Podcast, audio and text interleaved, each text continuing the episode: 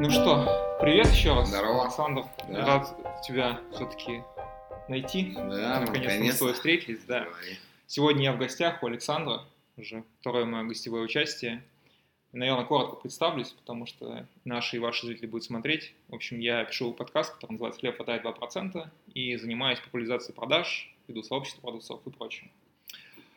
Александр, я коротко тебя представлю, то есть ты, наверное, больше сам расскажешь. Для меня всегда проблемная тема представить человека. Я думаю, я знаю, что ты занимаешься основателем компании Агима, а что на самом деле, как все началось, мне про тебя рассказал коллега, я знал про вашу компанию, он сказал, что ты очень круто выступаешь. Я написал пост о том, что кто вас вдохновляет как спикер, как, ну, не знаю, оратор, и Виталий Говорухин сказал про тебя, тегнул тебя в комментариях, так мы с тобой и познакомились. Расскажи немножко там про свой, наверное, карьерный трек, коротко. Ой, коротко сложно, но расскажу. Ладно, спасибо большое, конечно, что позитивные такие отзывы обо мне сказал. А, ну, ну, наверное, карьера моя выглядит так, да, я учился на юриста, неплохо окончил институт, поработал чуть-чуть э, адвокатом, первые, так, наверное, года два после института. А параллельно уже с 17 лет занимался э, коммерцией. То есть я всегда был коммерсант. Э, И где-то к 23 годам свою первую жизнь с бизнесами я закончил. И вот открыл Агима. В этом году Агима 15 лет будет. С тех пор я очень последовательно, полномерно, э, шаг за шагом развиваю Агима от там двух человек до, наверное, на данный момент где-то 400, от там выручки, не знаю, в 100 тысяч рублей, вот на данный момент почти миллиард. А, Вот приблизительно, что мы из себя представляем. А, Занимается а, моя компания а, разработкой цифровых продуктов на заказ. Это крупные онлайн-сервисы, это крупные мобильные приложения, это, значит, аналитика, основанная на данных, это artificial intelligence, ну, все, что в целом связано с разработкой больших, сложных э, цифровых продуктов э, на заказ для больших компаний. Вот. Непростая тема, я продавал искусственный интеллект, ну, там, рекомендательные системы, DMP, CDP, Clear не знаю, знаешь или нет, но не суть. Знаю, что это непросто, реально. И, насколько я знаю, у вас очень хорошо развиты партнерские сети. Вот, хотел бы немножко про это поговорить. Частично наша тема это по партнерской сети. Мы с тобой обсуждали, что ты хочешь рассказать про то, как открывать новые направления, как мотивировать лидеров. Давай начнем, наверное, с партнерок, потом Мгм. поговорим про новые направления, ну и я буду там задавать вопросы. Вообще, ты знаешь, когда-то, наверное, лет 10 назад я выступал на одной из своих первых конференций и рассказывал, как мы продаем клиенту, как мы, значит, делаем продукт таким образом, чтобы у нас более длинный LTV с клиентом был, чтобы были повторные покупки, потому что вообще до этого было принято, что веб-разработка это такая штука, э, поставленная на конвейер. То есть ты сделал один веб-сайт, да, и дальше ты должен обязательно найти другого заказчика, чтобы с ним сделать другой сайт. Очень неинтересно для бизнеса. Да, да, и получается очень много ну, вложений, а получаешь всего лишь короткий маленький цикл разработки, и все. Вот. И первая задача, которую мы пытались решить, это выстроить длинные отношения с клиентом, попробовать не только один продукт делать, но и два, попробовать не только делать, но и развивать и так далее.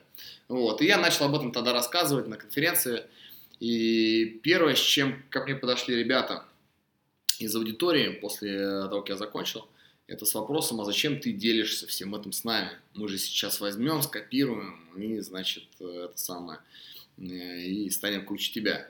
Ты этого не боишься? Вот. эм, И, ну, у меня было такое представление, что если ты живешь в вакууме, вообще ни с кем ничем не делишься, то ты очень сильно ограничен. Как только ты о чем-то рассказываешь, ты э, освобождаешь информацию для новых идей, я не знаю, знаешь, как из сосуда с водичкой сливаешь воду чуть, у тебя, а, значит, место для новой воды. А если ты не сливаешь, она там тухнет как-то, и, в общем, ничего интересного не происходит. Вот, и второе, я верю в то, что когда ты рассказываешь кому-то с точки зрения стратегии твоей на рынке, это гораздо более правильно, потому что люди, слушая тебя, начинают потихонечку идти твоими методами. А это значит, они для тебя становятся предсказуемыми. Когда ты стараешься и вещаешь на весь рынок, и ты делаешь так, что ты убеждаешь в чем-то весь рынок, ты начинаешь понимать, по каким э, правилам будет рынок играть. Трансеттеры, в общем. Да, и тебе проще самому отстраиваться от этого. Если ты живешь в вакууме, ни с кем не делишься, то ты как бы живешь в хаосе. Что-то произошло, ты вынужден под это адаптироваться. Ты не знаешь, э, кто чего отмочит на рынке завтра и так далее. То есть здесь два варианта. Или ты будешь идти по этому, как бы, знаешь, по этому течению, вот, который сдают все, или ты сам будешь его сдавать, и тогда ты будешь как бы на плаву. У продавцов большая проблема, я очень часто сталкиваюсь, что все думают, что есть какие-то лайфхаки, которые как ты привлекаешь клиентов, не знаю, как ты их развиваешь, как ты их дожимаешь. И люди, ну, все же любят волшебные таблетки, я думаю, ты явно в курсе больше, чем многие, да, и все думают, что есть какая-то супер фишка, которую, если они сейчас расскажут, то они не смогут а, также перформить. И вот я как раз, создавая сообщество продавцов, пытаюсь от этого уйти, что, ну, то есть, ребята, мы должны общаться, мы должны помогать. Это же борьба эго, ну, да. продажи. А, слушай, а как вообще, ну, я э, знаю, если поправь меня, если я не прав, я знаю, что у вас э, есть какая-то штука в плане биржи лидов, обмена лидами, или я не прав? Правильно? Да, да, а это партнерский это... клуб называется. Да, можешь немножко про это рассказать, потому что у нас много слушают продавцы, возможно, mm-hmm. им это будет интересно. Я тут э, перед тем, как мы с тобой записали подкаст, разговаривал с разными ребятами из разработки, они очень воодушевились, mm-hmm. когда послушают твой подкаст, поэтому, возможно, даже кто-то будет интересен как э, потенциальный ну, партнер, то есть mm-hmm. участник сети. Ну, э, на рынке есть очень много классных э, студий. Одни занимаются там какими-то узкими, например, промо-сайтами. Получается у них круче, чем у всех. Кто-то очень круто делает, там, я не знаю, с, ведет аккаунты в социальных сетях Эм, значит, эм, кто-то э, делает очень хорошо интернет-магазины небольшие и так далее. Есть разные узкопрофильные компании. И вот э, эм, самая большая ценность нашего рынка, что таких компаний очень много, и реально каждый клиент может подобрать себе под свою задачу конкретную компанию. Потому что на самом деле нет ни одной компании, где ты получишь одинаково качественно все. Вот реально в той или иной степени все, все, все студии, агентства, они чуть-чуть сегментированы. Вот. И когда мы это поняли, а, ну и поняли, что понятно, что к нам приходят не все целевые заявки, у нас было два варианта, вернее три варианта. Первое, а, как многие делают на старте, браться за все заявки, из них делать хорошо, которые, которые в твоем сегменте и все остальные делать э, хреново. Мало того, и еще на этом терять деньги, потому что когда ты делаешь плохо, тебе надо переделать, если ты нормальный, порядочный человек. Работа с клиентом вот. опять повышается, количество Да, клиент все равно недоволен, он потом может уйти, а ты кучу потратил на это денег. То есть у тебя вариант есть или со всеми лидами работать, второе, или так тоже, мы, и мы, кстати, все эти этапы эволюции прошли. Второй э, вариант – это брать целевые, а не целевые, просто как бы отсеивать, то есть отказывать, говорить, что это, нам, это не наша тематика, или, например, это не наш ценовой сегмент, ну и так далее, да. Вот. И третий вариант, к которому мы в результате пришли, это попробовать пристраивать эти лиды нецелевые э, тем, кому они более целевые. Вот. Причем многие пытались на нашем рынке это сделать, и это реально превращается, а, многие говорят, в выкидывание лидов. То есть ты просто их сливаешь кому-то. Везде должна быть система. Должна быть система. То есть э, мы поняли одно, что если ты берешься и кому-то передаешь лид, ты за него субсидиарно отвечаешь. Конечно. То есть ты отвечаешь своей репутации. И если, поэтому многие до сих пор никуда не отдают свои лиды, продолжают отказывать, потому что у них недостаточно взвешенная э, система передачи этих лидов правильным контрагентом. Ну, понятно, квалификация должна быть очень серьезная. Да, поэтому мы тогда решили, что мы создадим эту сеть, где мы уже очень многих на рынке знали. Понятно, что зачастую, знаешь, это, это на самом деле пример из жизни. Вот тебе приходит э, твой просто друг или знакомый и говорит, слушай, ну ко мне так приходит постоянно, там, Саша, ты же сайтами занимаешься, сделай ну, нам сайт. Вот, а я понимаю, что, ну как, вот мы делаем сайты там большим банком. У нас обычно команда или там с большим страховым компанией или у нас команда там 40-50 человек. Ну, понятно, Это, не, проходит по квалификации. даже мы просто даже не сможем сделать там сайт, я не смогу сайт сделать своему другу, которого, предположим, я не знаю, небольшой там интернет-магазин по торговле какими-то шмотками. Вот, я не смогу это сделать. А, но я сто процентов знаю кучу компаний классных на рынке, которые смогут Мало того, я даже знаю, из которой цена-качество соотношение классное. Мало того, я даже реально знаю, кто из них сейчас загружен, кто нет. Вот. Мало того, я знаю, у кого там точно не уволился какой-то супер квалифицированный специалист. И поэтому я беру своему другу, говорю, слушай, иди вот к этим ребятам, у них сделай. И вот эта схема для меня лично начала работать. А потом я понял, стоп, если я кому-то отправляю, иногда ко мне начали друзья возвращаться, говорят, слушай, вот ты меня отправил, мне там ничего не сделали. И мне приходилось, так как я в любом случае посоветовал, приходить туда и разбираться, звонить ли людям, говорить, слушайте, я там Саша Богданов из Агима, я вам отправил своего друга, вот вы ему там что-то накосячили. Вот. И приходилось вместе с ними это разрулить. Когда понял, что это действительно как бы, ну, ты должен своим друзьям все равно помогать. Ну, вот. И из этого вырабатывается уже какая-то система. А дальше ее надо просто масштабировать. То есть тебе надо, а, действительно иметь постоянно живой, так как студии такой, такой организм, который очень быстро вымирает. Там 30 студий каждый год, э, из всего, из 10 тысяч студий 30 студий каждый год вымирает, да?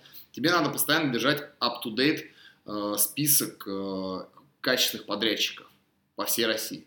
Надо иметь их ценники, надо иметь их штат сотрудников перед глазами, надо их э, разделить на сегменты, надо э, мониторить их загрузку. Дальше, э, надо, когда ты уже передал заказчика, надо постоянно мониторить, как идет процедура реализации проекта, надо получать фидбэк на, на финале, надо куда-то этого заказчика после того, как, например, реализовал проект, пристраивать дальше, передавать в другую компанию по развитию, потому что если эта компания, например, занимающаяся разработкой, но они находятся на той первой стадии, э, когда они берутся за все.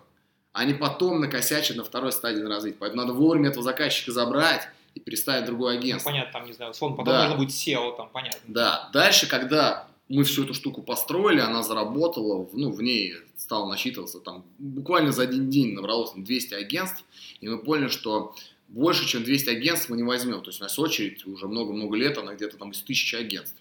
Но мы просто, эта система не будет работать, если будет очень много агентств. Вот. Мы все время отсеиваем те, которые неэффективно отрабатывают, те, которые халтурят, нарушают правила, достаточно жесткие правила по работе сети. Э, вот. И берем каких-то новых пробуем. Так вот, эм, значит, следующее, что мы поняли, что надо помочь всем этим агентствам стать чуть-чуть лучше, чуть-чуть дороже, чуть-чуть более квалифицированнее. Мы начали обучать их. То есть не просто помогаем им получить лиды, но мы их чуть качаем. Первое, самое простое, мы увидели, что реально очень многие клево делают, но, блин, ужасно продают. Ну, то есть... Э, После общения с айтишниками, простите, айтишники, не бейте меня, я понимаю, да? Да, то есть и мы, и мы начали пробовать просто, давай поможем вам продавать. И мы запак, помогали им запаковать их предложения, объяснить, почему они, э, их стоит выбрать, э, проводили весь цикл продаж Дальше иногда мы им помогали посчитать, то есть они, мы видим, что-то не оценивают, недооценивают. Хотя они это сделают, и потом они, скорее всего, набьют себе шишки. Мы им помогали более качественную оценку сделать. Потом все началось с того, что э, мы начали помогать им запаковываться, чуть-чуть с маркетингом помогали. Ну вот такой эпогей, это раз в году, буквально в эти выходные прошел Агима Партнерс Weekend, куда мы собираем всех партнеров, руководителей агентств этих партнерских. И мы там прям такие 2-3 дня жесткой прокачки – рассказываем, как устроен финучет в студии, как э, маркетинг. Bootcamp, bootcamp, да, да, как маркетинг. Зовем еще нескольких больших студий такого же уровня, как мы, чтобы те свой опыт рассказали. То есть такая прокачка от руководителей студии, руководителям студии, для того, чтобы эта система, вот этот партнерский клуб, чтобы он действительно функционировал эффективно. Я вот, кстати, на самом деле был удивлен, надеюсь, никто это не, не ни камень меня не кинет. Я как-то проходил собеседование в Глобус, Глобус туда, ну ты знаешь, наверное, mm-hmm. да, там Паша Короткий. Mm-hmm. Вот, и я был удивлен, насколько вообще у таких компаний, которые подают разработку, ну там выстроена система продаж и прочего, ну там прям, прям система у ребят, ну я вот не пошел работать там по своим каким-то этим штукам. Это интересно, потому что людям, которые продают коробочные или кастомные решения, со стороны кажется, что ну вот это аутсорс разработка, да, ну, ну там, как у них это все работает? Ну, как-то работает, да. Поэтому очень важно. Слушай, а у меня два вопроса родилось. Первый вопрос. Вообще, что нужно агентству, чтобы стать вашим партнером? Можешь там коротко ответить, сильно там не. И второй вопрос. Э, нас также слушает менеджер по продажам, и сейчас это такая кровь очень специфичная. Что нужно, чтобы стать вашим продавцом? Какие качества вы как бы больше всего цените? Угу.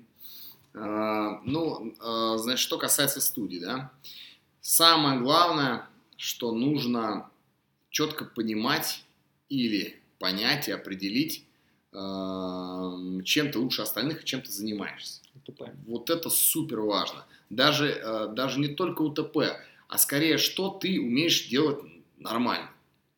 Вот. Э, и что ты делаешь не очень нормально или не делаешь.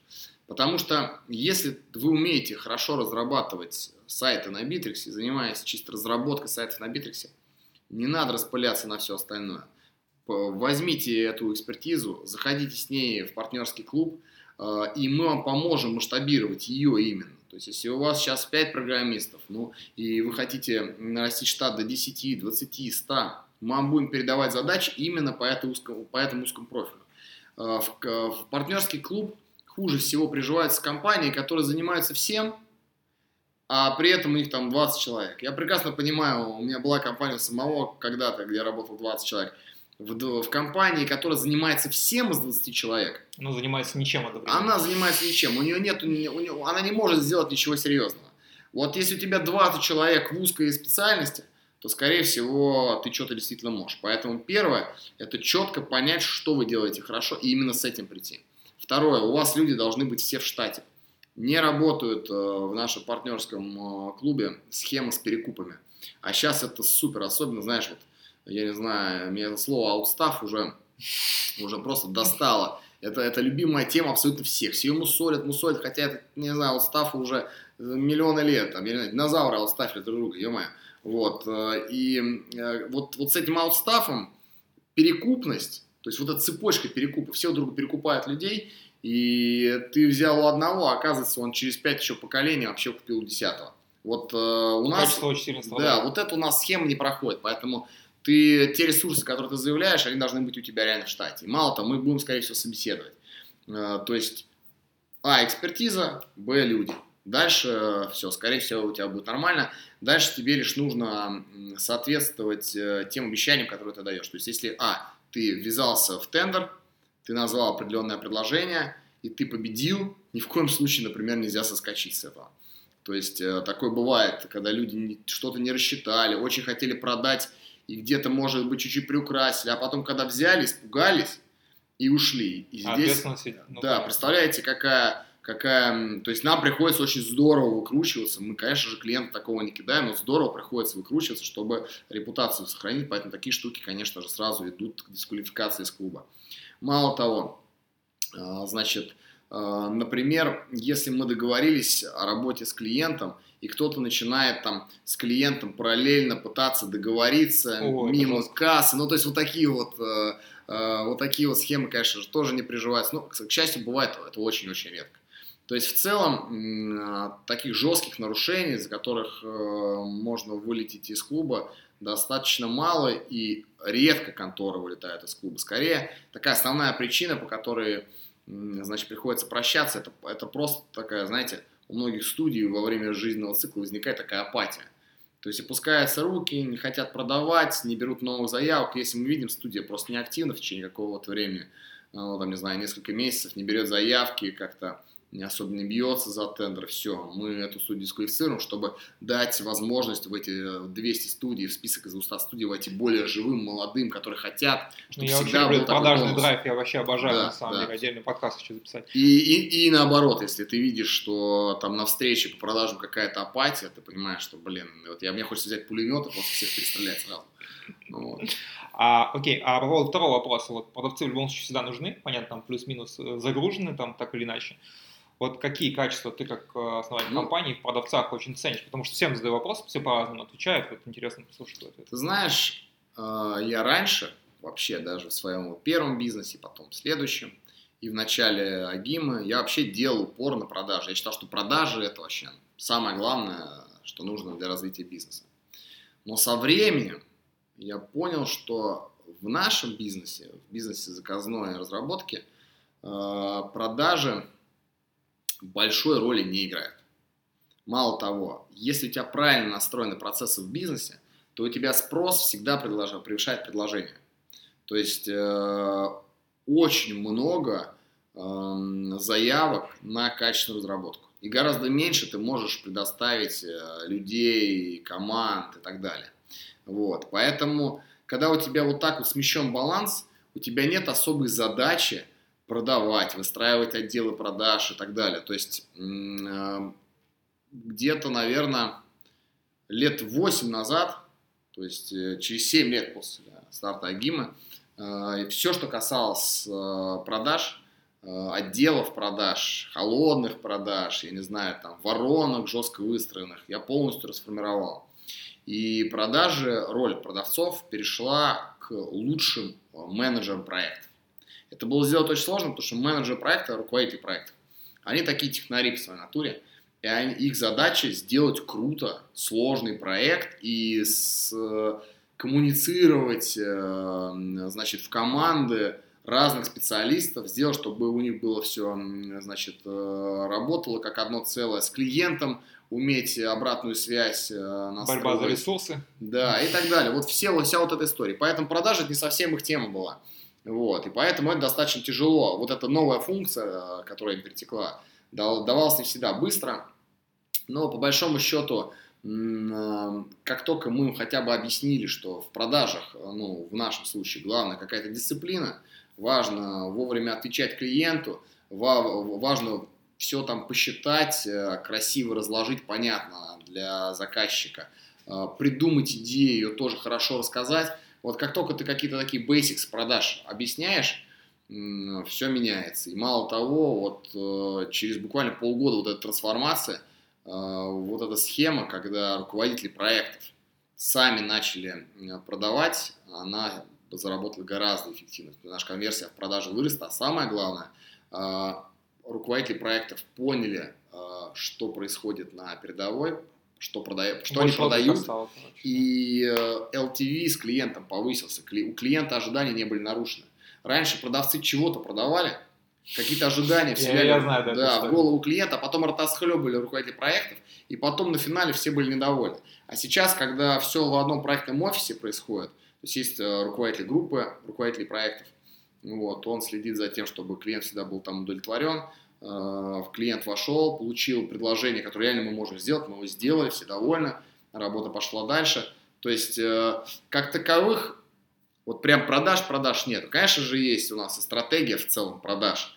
Это она из себя представляет, знаешь, такую таблицу, где есть желаемый объем, к которому мы хотим прийти. И он разбит на э, как бы куски объемов, что мы уже, скорее всего, получим с нашими существующими клиентами, что мы должны допродавать новым клиентам, какой, исходя из этого, объем маркетинга нужно там включить, на какие каналы, какие продукты мы будем в первую очередь продавать. Ну, то есть, это скорее такая стратегия, в какую сторону мы будем маркетироваться, чтобы получить эти объемы. ОКР, короче, скорее такой. Да, и, и он скорее нужен для того, чтобы э, под этот план мы могли и кадровый наш план тоже выстроить. То есть, если мы понимаем, что мы очень много будем активности вести, например, там в сфере мобильной разработки, то это значит, что кадровое наше подразделение должно в первую очередь заточиться на рекрутинге именно мобильных разработчиков, ну и мы пытаемся эти цифры свести и так далее. То есть это скорее такие стратегические истории.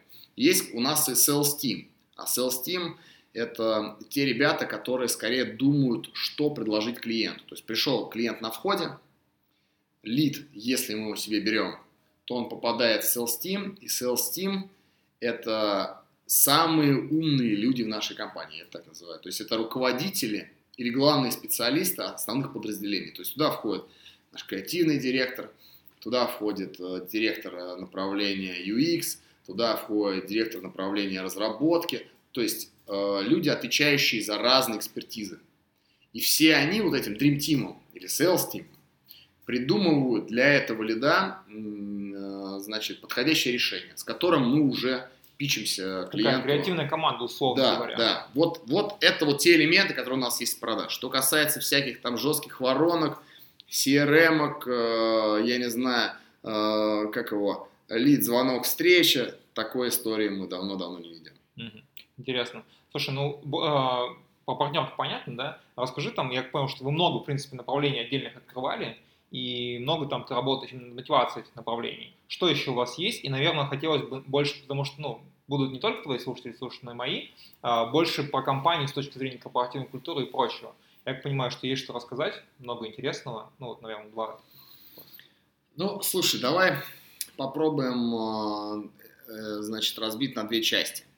Мотивация лидеров угу. или интерпренеров даже, можно так сказать, и мотивация людей в команде. Вот вообще мотивация это самый главный, наверное,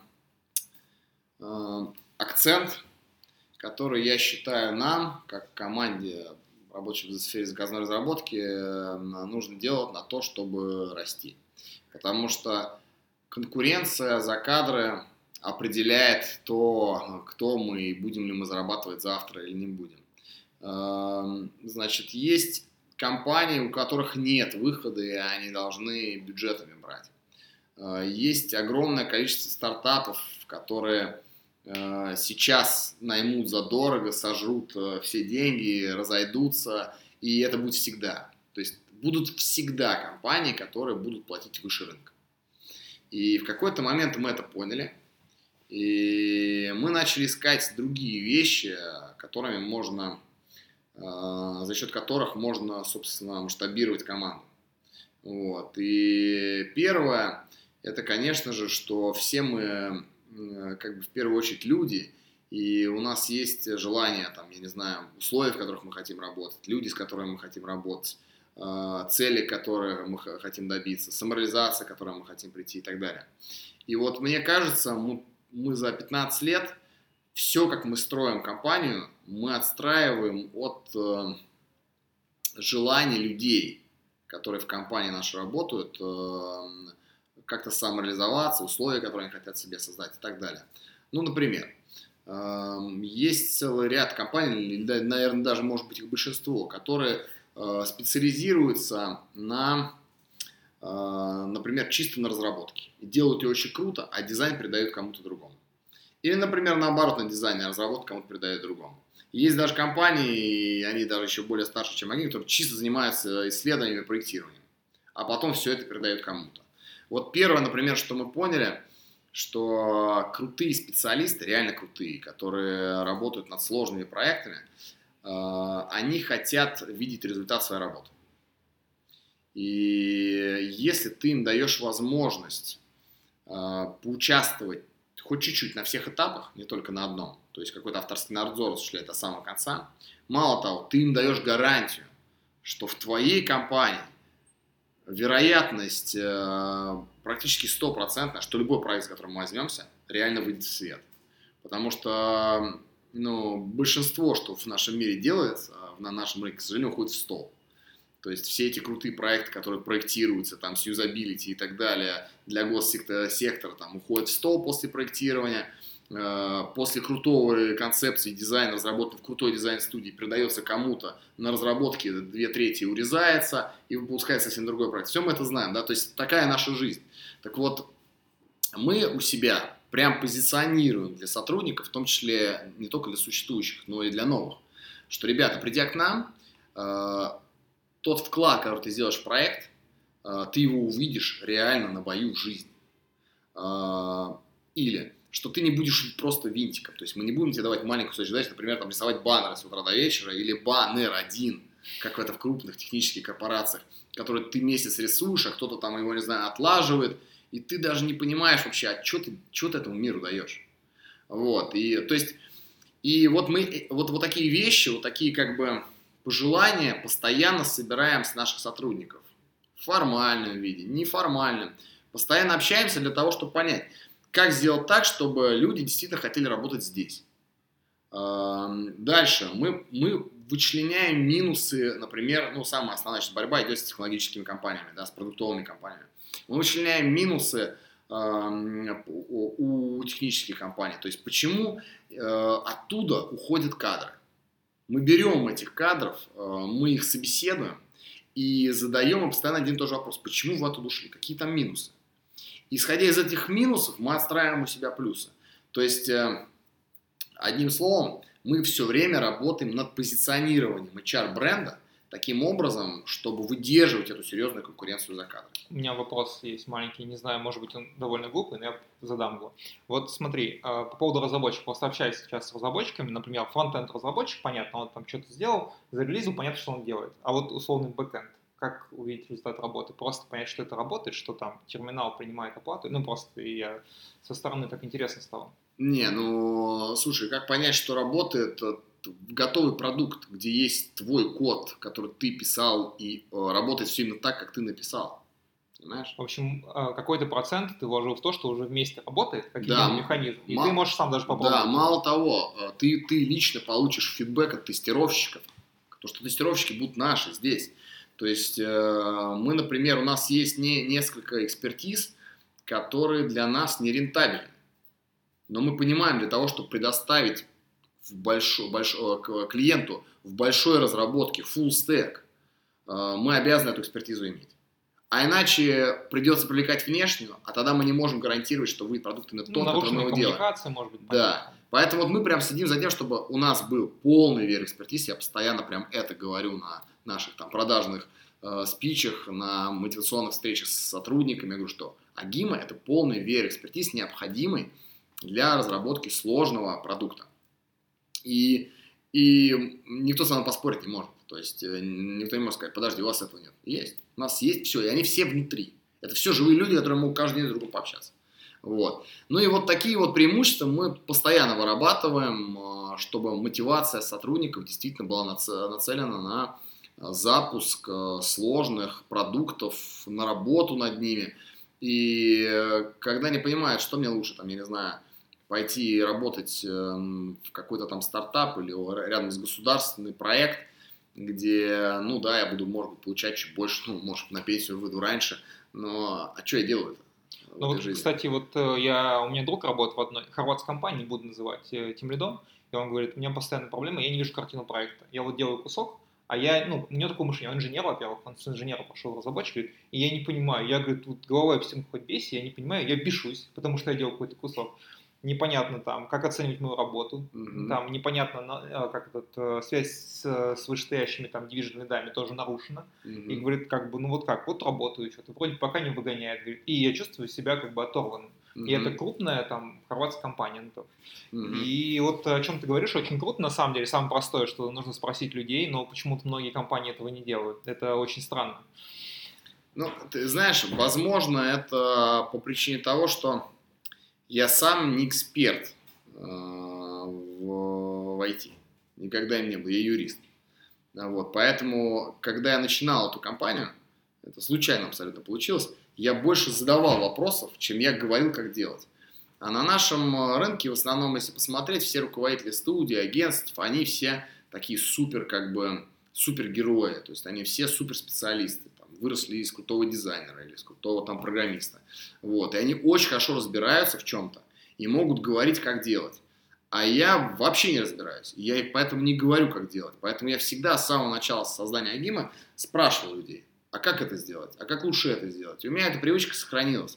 И всегда, когда мы собираем сессии, какие-то там брейнштормы, я людям задаю вопросы, а как ты бы это сделал, а как ты? И когда уже все высказались, я могу быстренько собрать картину так, чтобы она смотрелась, ну, наиболее подходящей для бизнеса. Потому что я сам бизнесмен, я понимаю, что бы я купил бы, э, за что бы я бы был бы готов заплатить денег. Вот. И вот как раз вот э, сборка, наверное, вот этого итогового предложения, это то, что умею делать я. Э, рассказать про это, убедиться, что в итоге так и сделано. Вот. Рассказать и собрать кейс про это. Вот. Но, но слушать специалистов, давать возможность им придумывать, между собой спорить.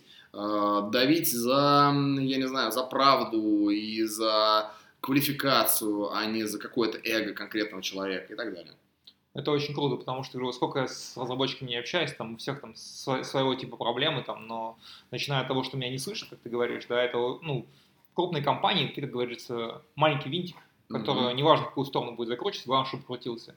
И это прям супер ценно, я думаю, что даже сейчас, в век э, офферов X3, скажем так, mm-hmm. от, э, которые скупают как за бесценок, я думаю, что у вас все хорошо. Потому что я вот общался с ребятами, ну, просто Просто как конкурировать? Все жалуются, как конкурировать? Мне говорят, что там, ну, условно, JS, ну, там, 250, давай скажем, там. Mm-hmm. Мне говорят 400. Ну, с чем я буду конкурировать? А оказывается, что не все хотят за 400 работать, все хотят работать э, в соединении интересов, чтобы было. Деньги, mm-hmm. безусловно, важны. Конечно. Но они важны после того, как удовлетворяют другие какие-то потребности. Да просто ты хочешь каждый день э, жить с ощущением, что ты что-то даешь э, этому миру, людям, и сам реализовываешься. Я не знаю, для меня точно такая же история. То есть, несмотря на то, что я достаточно аккуратно отношусь к деньгам в компании и считаю, э, в первую очередь я слежу за тем, чтобы здесь делалось что-то полезное и не было никакой странной бюрократической, я не знаю, ерунды вокруг. Вот, чтобы мы действительно чего-то делали, если мы это делаем, то это приносило пользу. Вот, я за этим очень внимательно слежу. Хотя деньги мы тоже считаем тоже очень внимательно. Но здесь основная причина связана с тем, что чтобы машина ехала, несмотря даже какая-то машина, может быть, Майбах или Rolls-Royce, если нет бензина, она не поедет. Вот. И многие студии и агентства, все живут, вернее, все живут на свой счет, да, и мало кто привлекает инвестиции. И многие не рассчитав свои силы, крутые ребята развалились. Вот, и вот в течение 15 лет не было ни одного, наверное, дня в компании, ни одного, когда мы бы сдержали бы зарплату или не выполнили свои финансовые обязательства. Мы очень внимательно к этому подходим. А я понимаю, что для того, чтобы ты мог это делать, тебе нужно иметь эти деньги. Чтобы иметь эти деньги, ты обязан очень внимательно считать. Иногда чуть-чуть так назойливо клиента некоторую оплату просит произвести. Ну, конечно, мы все стараемся делать аккуратно, но тем не менее внимательно следим за э, денежным Не, я, я на самом деле знаю, как с клиентом бывает э, общение выстраивается, там, что кажется, вы это могли бы сделать так, а там, ну, понятно, мы же все считаем еще риски, мы считаем, как это будет дальше работать, возможно, нам это нужно будет обслуживать и прочее. Э, знаю, что с клиентом иногда нужно немножко, ну как сказать, повернуть в стороне, чтобы он понял, за что брать mm-hmm. деньги. Слушай, у меня такой вопрос возник. А вы какого э, придерживаетесь принципа? Я понимаю, вы больше выращиваете людей внутри, нежели чем берете извне. Вообще вы берете руководителей извне, или это там скорее нет, чем да? Да, очень хороший вопрос. Я очень много экспериментировал с наймом э, руководителей извне. Я верил в то, что с этими руководителями я получу некий управленческий опыт, которого нет у меня, вот, и этот опыт совмещу со своим, и получится такой супер опыт, и будут под этой историей расти супер э, дальше управленцы. Но если честно, ни разу э, в компании эта история не прижилась. Вот, и связано это с тем, что у каждой компании есть свое ДНК, нету какой-то общей школы, э, значит, digital управленцев. А, значит, эм, нету каких-то общих принципов работы, правил и так далее. Каждый самоучка, и в компании, в которой растет управленец, обычно выстраивается некий костяк людей, ДНК которых формирует вот этот общий ДНК, общие правила игры. То есть компании все эти похожи на этих людей. Вот Агим очень похож на тех ребят, которые здесь в управленческом костяке. Каждый из нас э, чего-то, э, какие-то принципы внес в функционирование этой компании. И поэтому, когда мы берем внешнего управленца, он приходит со своими правилами, практически всегда он просто не приживается. То есть мы вроде его слушаем, но мы с ним не соглашаемся. Э, он вроде считает это нормальным, но у нас так не принято. И поэтому каких вот только крутых, самых крутых топовых людей не брали еще, когда только росли, э, они не приживались. Весь сейчас управленческий костяк – это все люди, которые пришли сюда, здесь выросли, э, себя здорово проявили, и вот именно они и драйвят компанию вперед. Я считаю, что вообще управленцы всегда должны расти изнутри компании. Вот э, ты меня до этого задал вопрос, а не мне ответил по поводу мотивации э, лидеров, да. Э, в том числе мы работаем с внешними агентствами на рынке, аффилируемся с некоторыми, создаем такие joint предприятия, вот, и в главе этих компаний стоят некие драйверы. А, они долевое участие с нами имеют в этом бизнесе. Вот. И надо мотивировать их, чтобы они работали на общее дело. И вот здесь, мне кажется, первое, что должно совпадать у вас, это вот какие-то общие ценности. Ну, mindset, конечно. Да, mindset, жизненные какие-то принципы.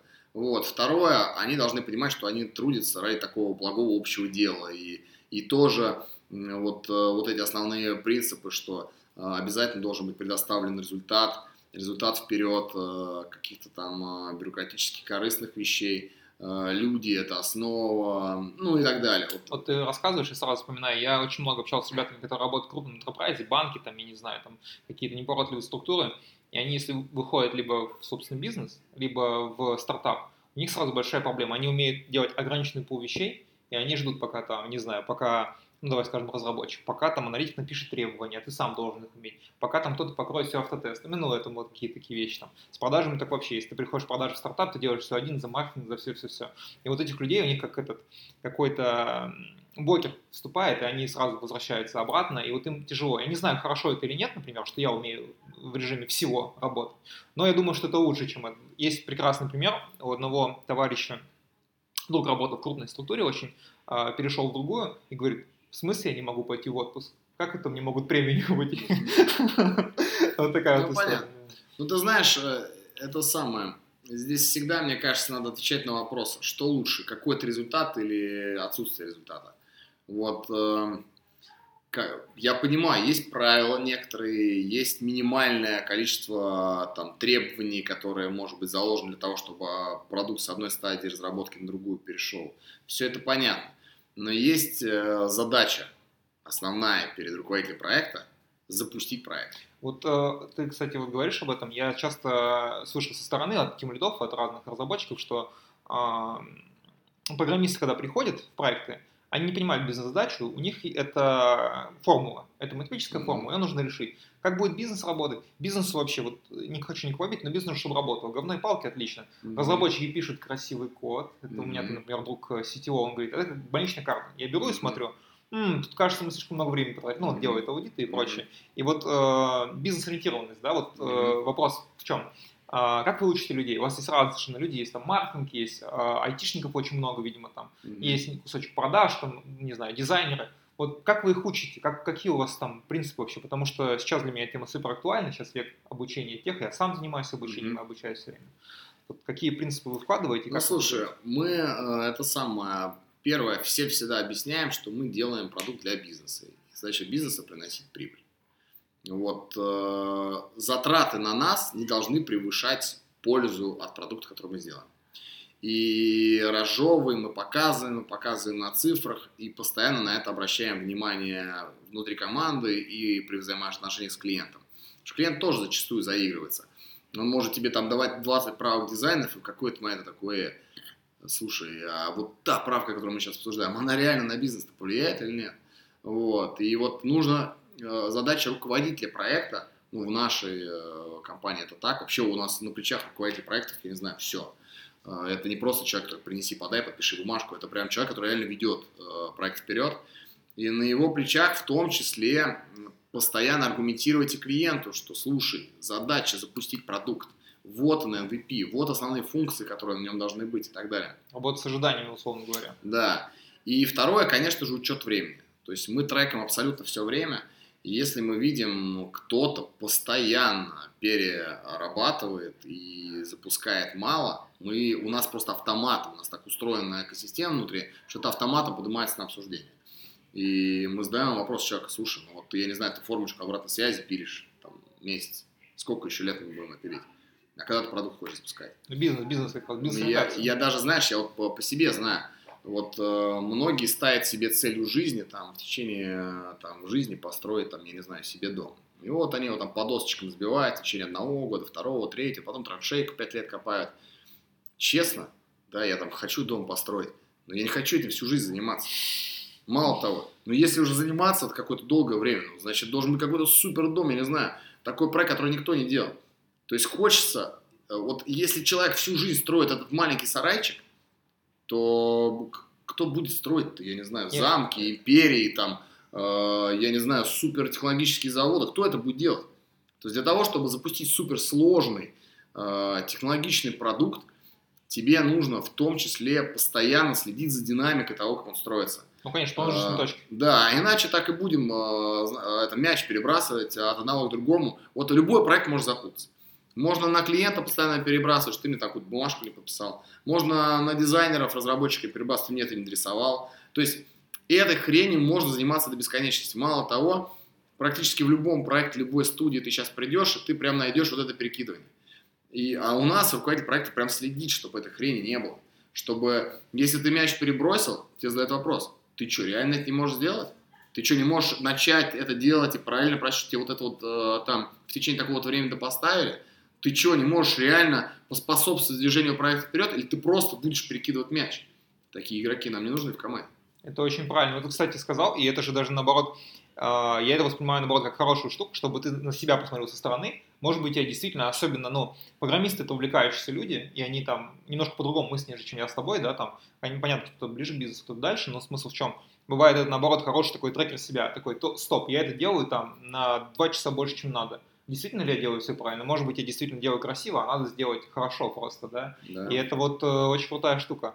Слушай, вот ты говоришь о том, что клиент может заиграться и прочее. Скажи мне, не хотел бы формировать так вопрос, попробую, вот смотри, э, какие основные когнитивные искажения у клиентов? Вот вы общаетесь с клиентом много, ты там, ну, наверное, сейчас меньше общаешься, да, естественно, ну, знаешь свой бизнес, я уверен, очень хорошо.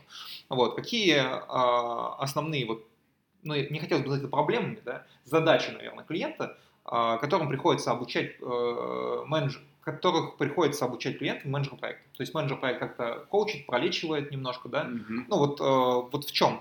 Э, не знаю, вот на мой взгляд, да, я там, ну, я заказанную разработку не так глубоко, как ты там, да, я могу сказать, что там непонятные ожидания, там, возможно, непонимание стоимости, там, не знаю, временных интервалов. Может быть, это вообще работать не может. Это по API не коннектится и там прочие технические моменты. Вот расскажи, пожалуйста, об этом, как ты видишь. Слушай, ну, во-первых, хочется сказать то, что последние годы клиенты все более и более квалифицированные. Зачастую к некоторым клиентам приходишь, ты смотришь на них и думаешь, ребята, вы квалифицированнее, чем мы. То есть реально менеджмент и компетенции клиентов в, цифровой, в разработке цифровых продуктов здорово прокачались в последнее время, и это круто. Ты с ним можешь разговаривать на одном языке, на языке deliverables, которые ты предоставишь в результате. Вот. Эм, да, есть некоторые клиенты не сильно компетентные, но мы стараемся с такими клиентами не работать. Потому что если есть возможность погрузиться в разработку с командой, а мы с клиентом объединяем команду практически всегда, то есть часть его ребят, часть наших, там, например, мы там своих тим лидов даем часть, часть его тим лидов, разработчики там наши, его могут быть э, там, там аналитики и так далее. Вот. Э, э, если есть выбор, мы пойдем туда. Потому что как только ты сталкиваешься с клиентом, который не понимает, чего он делает до конца, он технически не прокачан. Вот. Причем, ну, ну так получилось, ну просто конкретно вот этот человек на стороне клиента недостаточно компетентен, э, то ты ему будешь постоянно объяснять, и ты все равно не объяснишь ему все. Его надо, ему надо просто опыта получить чуть больше. Вот. Поэтому, если есть возможность такими не работать, мы лучше не будем работать. Вот. Э, какие есть вещи, которые на стороне клиента э, зачастую нам мешают? Ну, давай вот это, может. Можешь закрыть, да, пожалуйста? Да, это сам. Какие есть вещи, которые на стороне клиента, значит, мешают? Бывает компетентный клиент, но с, и опять же, я говорю сейчас не про компанию, я говорю про конкретного человека на стороне клиента. Есть компетентный человек на стороне клиента, но с огромным эго. Да, это вообще то есть, ста- старая история. То есть он считает, что он всегда прав. И вот это зачастую, конечно, мешает работе. Потому что, ну вот, э, я не знаю, прям конкретный пример приведу. У нас был, э, значит, руководитель э, проекта на стороне клиента, который говорил нам, нам, мне не надо, чтобы вы проектировали, я сам умею проектировать, я буду, я буду проектировать, а вы делаете. Но, естественно, он далеко не дотягивает до уровня наших проектировщиков. Те схемы, которые он там нам выдавал, прототипы, они были не проработаны. То есть там было огромное количество недостатков. И нам приходилось ему постоянно это объяснять, за ним дорабатывать. И, э, и как бы из, из этого никогда не получалось ничего хорошего. И прошел такой год вот таких вот попыток, как бы, э, значит, на основе его прототипов сделать сложные продукты, э, хорошо проработанные, э, после того, как он понял, что как бы лучше, лучше будет отдавать нам. И мы ему говорим, зачем ты свое время тратишь? Да, давай нам, ты больше задач сможешь через себя пропускать, если будешь нам отдавать и проектировать в том числе. Вот. Ну, вот, вот есть такие э, клиенты, которые с очень высоким эго, и с которыми надо постоянно работать, нужно им объяснять, доказывать, почему есть альтернативные варианты, почему не только их, их мнение важно. Но это не самое сложное. То есть самая большая проблема некомпетенция, с, таки, с такими историями не работаем. А если высокое эго и надо доказывать, ну ничего страшного, приходится чуть больше менеджерских усилий сделать. Слушай, интересно, вот, а, вот прям красный флаг, окей, некомпетенция, красный флаг, ну вот, я не знаю, я, например, не работаю с клиентами, но я приведу свой пример, ко мне приходят для того, чтобы нанять продавца, потому что у меня сообщество продавцов, и я такой, ой, там, я знаю, что там вы не выплачивали деньги, все, сори, ребят, вообще никаких, ну, обычно всегда говорят, что это было последний раз, там, я такой, нет, ну, типа, для меня риски, как бы, mm-hmm. репутация для меня, как в фильме Headhunter, может, смотрел, mm-hmm. репутация. Вот, а для вас что красный флаг? Некомпетентность, я понял. Что еще? Не знаю, вот меня, например, клиент обманул изначально на входе, я такой, все, типа, сори, ну, как-то мы с вами не сможем работать без хейта. Вот что для вас еще может быть красный флаг? Ну, конечно же, ну, порядочность это вообще в основе. У нас очень сложные проекты, сложные взаимоотношения. Практически на всех проектах нам приходится иногда в аванс работать без каких-то бумаг, и это сплошь и рядом на рынке, несмотря на то, что мы тоже стараемся за это внимательно следить.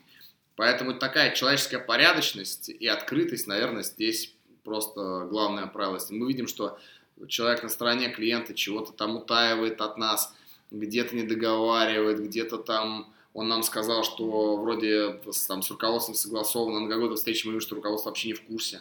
Ну, то есть, мы видим, что человек очень чистоплотный, мы тоже стараемся от таких историй, конечно, уходить, потому что здесь, как ты сказал, риски очень высокие. Вот. Ну, ты знаешь, в большинстве, ну, они очень редко, вот в крутых компаниях, э, в хороших командах на стороне клиента практически всегда адекватные, квалифицированные, порядочные люди, такие же, как ты. Мало того, они очень хорошо понимают, что наш рынок, если мы говорим не про отношение клиентов компании, а про кадровый рынок, очень маленький. И если сейчас ты сидишь по эту сторону стола, у нас часто клиенты приходили эти же к нам работать, устраивались у нас, или же оказывались э, на стороне другого клиента, и мы рекомендовали, например, мы помогали этому клиенту, э, этому конкретному человеку устроиться. Поэтому мы все должны быть очень, э, ну, как бы вежливыми с друг другом и порядочными. И большинство, ну, практически все, они абсолютно адекватны. Слушай, я получаю эстетическое удовольствие, когда вижу, что человек любит то, чем занимается, по тебе это явно видно, и когда он любит своих клиентов. Вот прям я прям могу это точно сказать, я там, ну, вот мы первый раз общаемся, прямо от тебя это исходит, эта энергия, что вот мои клиенты, они крутые, они компетентные, они сейчас выросли технологически, они там, мы работаем с интересными людьми, делаем интересные проекты для других интересных людей внутри моей компании, которые тоже развиваются, слушай, круто. Мы потихонечку подходим к концу, у нас там есть определенный тайминг, я, наверное, хотел бы поблагодарить тебя за интересное для меня очень Спасибо. интервью и задать на последний вопрос, э, который я всегда задаю. А, что бы ты посоветовал нашим слушателям, в основном это B2B продавцы, есть собственники малого бизнеса какого-то, ну, в основном это B2B продавцы, наверное, от этого отталкиваться. Какой бы ты дал совет своего опыта? Слушай, вот э, мне кажется, абсолютно неважно, чем ты занимаешься, если ты оказываешь э, некий сервис э, кому-то другому, или ты предоставляешь некий товар кому-то другому, да, э, если ты делаешь это, вот, вот я всегда считаю так, что то, что я я не знаю, делаю, например, своему заказчику сайт, это офигенная возможность мне за деньги заказчика, не за свои деньги, за деньги заказчика экспериментировать, создавать что-то крутое, э, пытаться реализовать какие-то свои, свои амбиции, пытаться реализовать идеи, которые там никто до этого еще не реализовал, да и я не реализовал.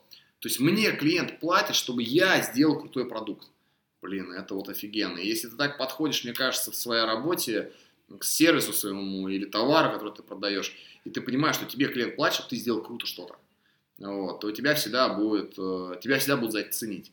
Потому что заказчик, он фактически будет на твоем месте оказываться. То есть ты себе ты плохо не сделаешь, а ты реально это себе делаешь в первую очередь. Ты, ты для себя делаешь этот продукт крутым. Мало того, ты будешь, скорее всего, значит, э, эм, ты будешь, скорее всего, отказываться от заказов, в которых нету этого, в которых нет интереса. Когда приходит, ну, я говорю здесь даже не скорее такой, знаешь, интерес, типа, типа, мне это нравится или не нравится, там, синий нравится, красный не нравится. Нет, это скорее, как бы, полезность. То есть есть же куча проектов, стартапов, э, в которых ты изначально, вот тебе пришли, тебе, тебе клиент также пичется, рассказывает про свой проект. И говорит, слушай, возьмешься за разработку этого? Ты говоришь, да нет, это фуфло какое-то.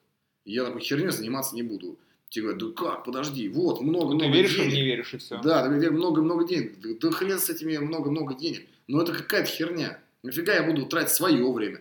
Мне надо будет идти продавать это своей команде.